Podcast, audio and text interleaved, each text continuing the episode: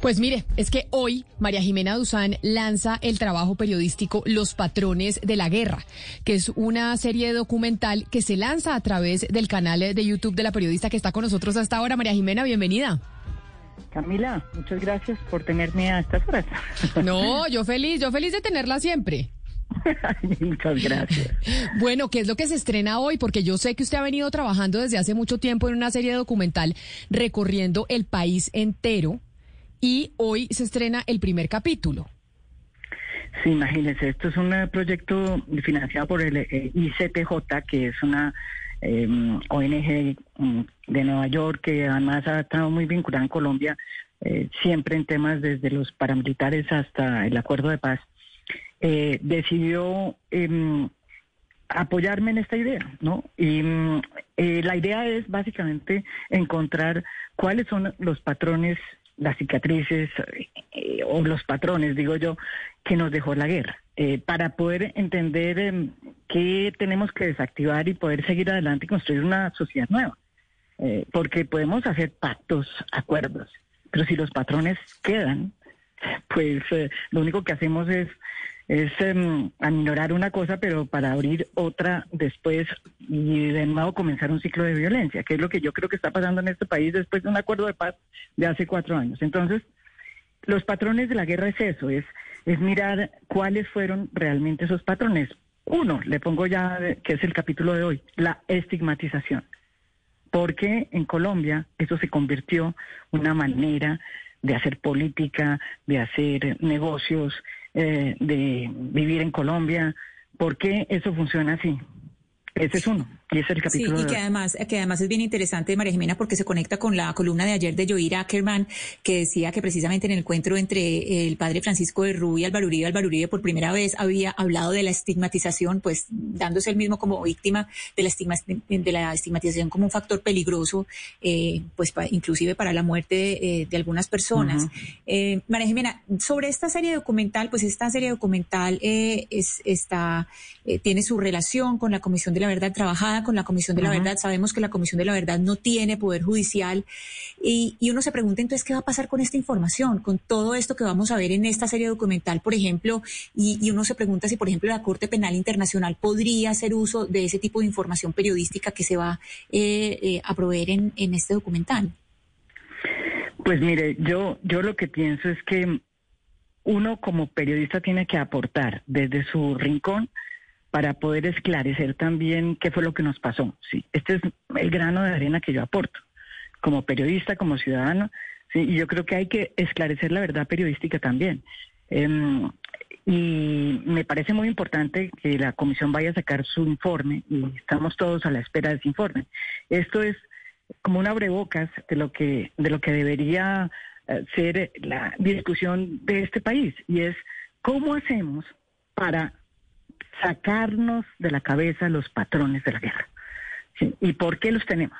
¿Y por qué no podemos seguir adelante eh, para evitar que la guerra se nos vuelva un paisaje y se nos vuelva normal la violencia? Esa es, esa es la idea de esta de esta serie y yo creo que a mí me ha costado mucho trabajo hacerla pues porque porque es muy triste ver lo que está pasando después de cuatro años que yo pensaba que íbamos a coger el bus de, bus de la paz no mi temor es que Después de estos cuatro años, lo que está pasando es que se está abriendo un nuevo ciclo de violencia. Es el colmo que eso nos esté pasando. Y creo que eso pasa porque tenemos todavía los patrones de la guerra vivos en nuestra cultura. Pero, pero yo quiero preguntarle sobre eso, María Jimena, porque quiero preguntarle qué tanto hace parte de esa estigmatización, esos patrones de la guerra, pues hacen parte de nuestro ADN, como, no como, como individuos, sino como nación, porque desde la independencia pues desde Santander y Bolívar ya venimos en una sola confrontación, liberales, conservadores, bueno, guerrilleros, paramilitares, el uno, el otro, ¿no? Ese, ese tema de, usted, usted, yo no puedo existir eh, como un todo, sino en contra de usted, etcétera. ¿Eso qué tanto hace parte de nuestra historia? ¿O cada patrón o cada e, e, época de la violencia en Colombia tiene sus características específicas? ¿Usted qué ha podido observar?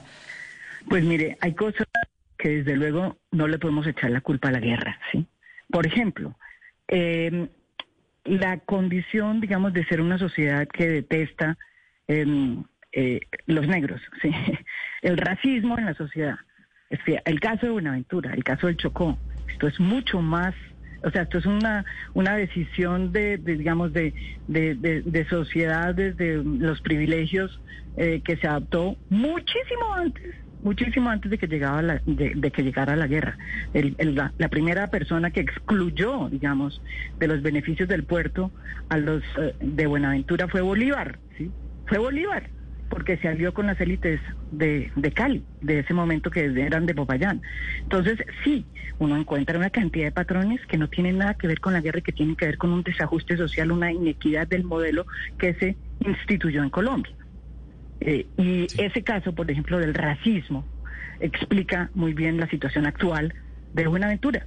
¿sí? Somos racistas, somos racistas. Esa es la conclusión que yo tengo. Y eso no es culpa de la guerra, ¿sí? es culpa mm. del sistema que se impuso de privilegios, en donde los que no eran blancos, como los negros, pues no tenían y no tenían por qué responder a ese sistema de privilegios y eran excluidos. María Jimena, ¿los patrones de la guerra van a mm, definir las elecciones presidenciales en Colombia el próximo año? ¿Quiénes son y qué? Pues es que lo más dramático de todo es que los patrones de la guerra siguen gobernando nuestras mentes, nuestra cultura, nuestra manera de ver la política, nuestra manera de ver la economía. Y eso es lo que yo he encontrado en esta serie. O sea, que esos, esos patrones de la guerra siguen gobernándonos.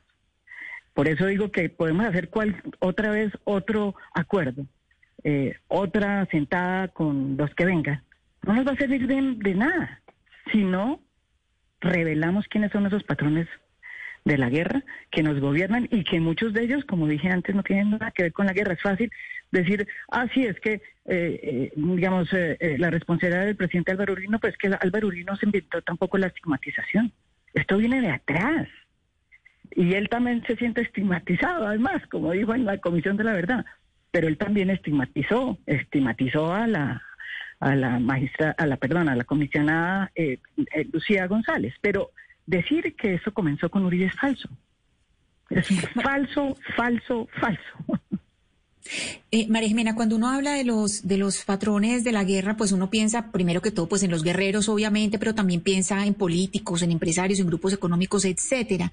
Pero yo le quiero preguntar a través de su investigación qué ha encontrado sobre el papel de los medios de comunicación en ese, mm. digamos, en esa, en reforzar los patrones, en estar ahí eh, echándole leña a la candela y, y, manteniendo esos patrones, eso, eh, digamos, como, como algo estructural.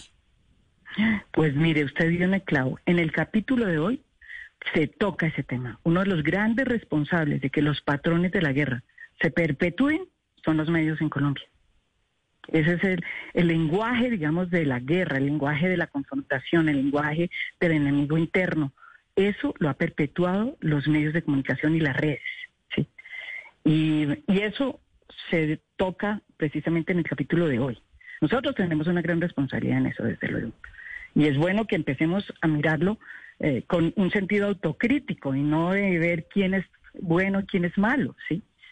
En general yo diría que todos hemos contribuido a eso y es, y es bueno que estemos conscientes.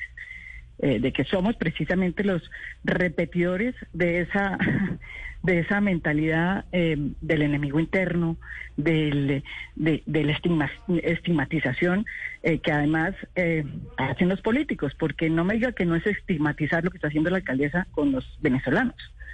y eso, pues, cuando los líderes hacen eso, pues, pues los medios también. Pues María Jimena, mire, vamos a oír el tráiler de esta serie que se lanza esta noche, en donde se va a contar todo lo que usted nos está explicando en estos momentos para que la gente se conecte esta noche en YouTube.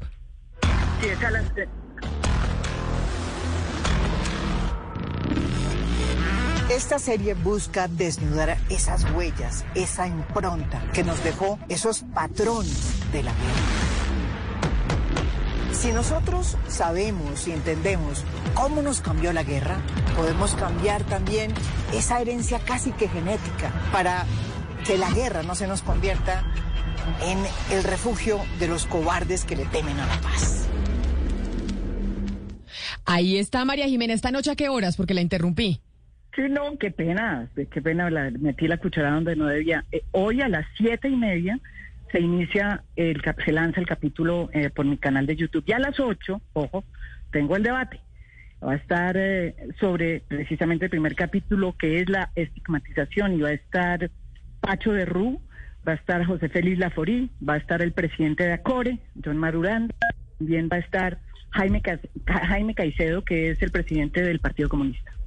Pues ahí estaremos. Bueno, todo un, eh, Camila, todo un, todo un panel ahí diverso que me parece interesante, eh, pues de no perdérselo. Pero María Jimena, yo quería preguntarle em, si usted pudo constatar en esta investigación que ha hecho, si de hecho sí hay ganadores en la guerra, si hay personas que se lucran, si hay intereses ocultos en nuestra nación, que ha habido pues a lo largo de nuestra historia y que existen ahora, que les interesa y les va bien cuando hay una guerra y un conflicto en Colombia.